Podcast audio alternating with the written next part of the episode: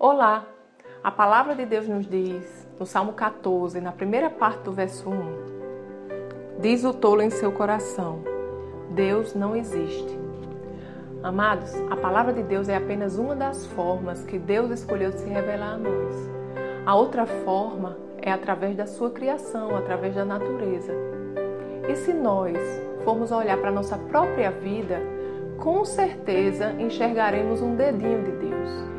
Para você que tem dúvidas sobre a existência de Deus, a palavra de Deus nos diz: Buscar-me-eis e me achareis quando me buscardes de todo o vosso coração.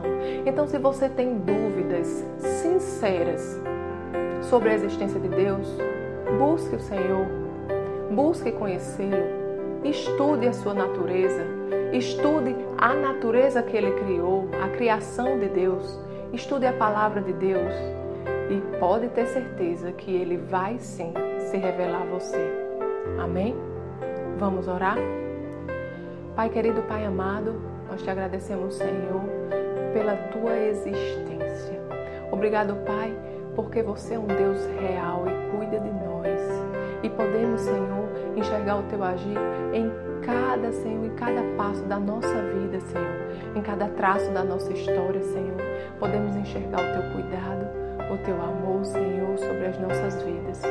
Te agradecemos, Senhor, que no teu amor nós podemos confiar. Em nome de Jesus. Amém. Tenha um dia abençoado e até amanhã.